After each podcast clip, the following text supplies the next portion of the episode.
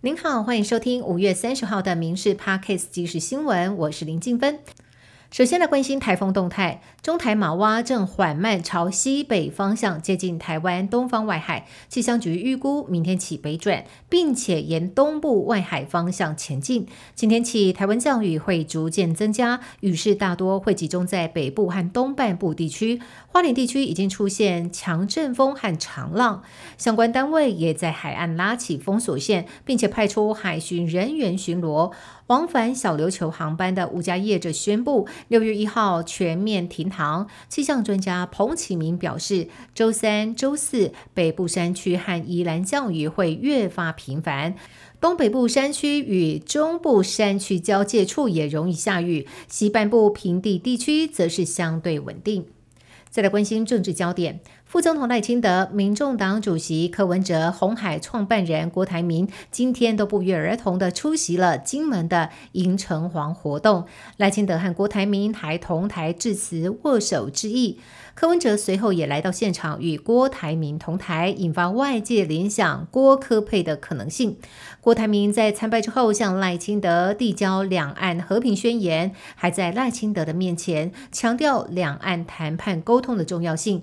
然而，赖清德却在信赖之友会上回应：两岸和平不可建立在放弃主权上，并且强调没有主权的和平只是虚假的和平。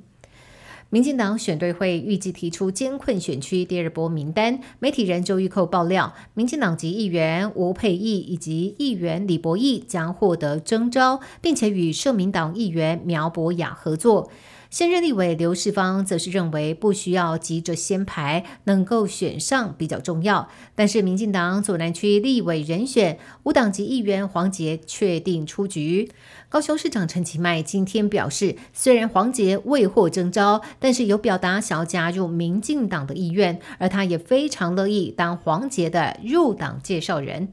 再来关心社会焦点，新北市三重区凌晨发生枪击案，曾姓男子被催讨还钱，和债主相约谈判，但是对方竟然来了三四辆车。曾姓男子先开始三枪示威恐吓，并且在犯案之后自行投案，没有造成人员伤亡。警方在车辆找到了两把使用过的改造手枪。警方初步调查，曾姓男子欠了债主四百万元的债务，他自称已经还款三百多万，但是仍然被不断的催讨，这才决定开枪复仇。而同伙的两人仍然在逃，祖先对枪支的来源交代不清，警方也将持续。溯源清查。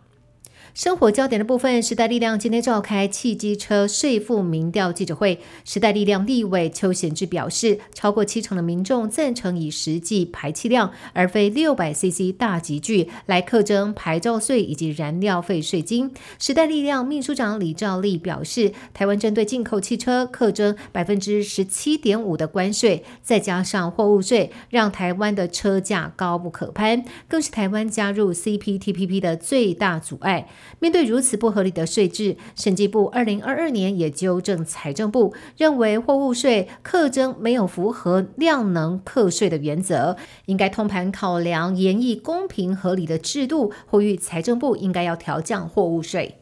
再来关心财经焦点。内政部召开中产以下自用住宅贷款户支持专案记者会，内政部长林佑昌表示，本专案将于六月一号起正式受理线上申请。民众申请的时候不需要附证明文件，只要输入借款人基本资料等资讯就能够完成申请。提醒符合资格的民众赶快来申请，受理期限一直会到今年的十二月二十九号为止。六月份申请的民众经过审查符合资格之后。最快于七月，可以在原先约定缴纳贷款本息账户内领到三万元支持金。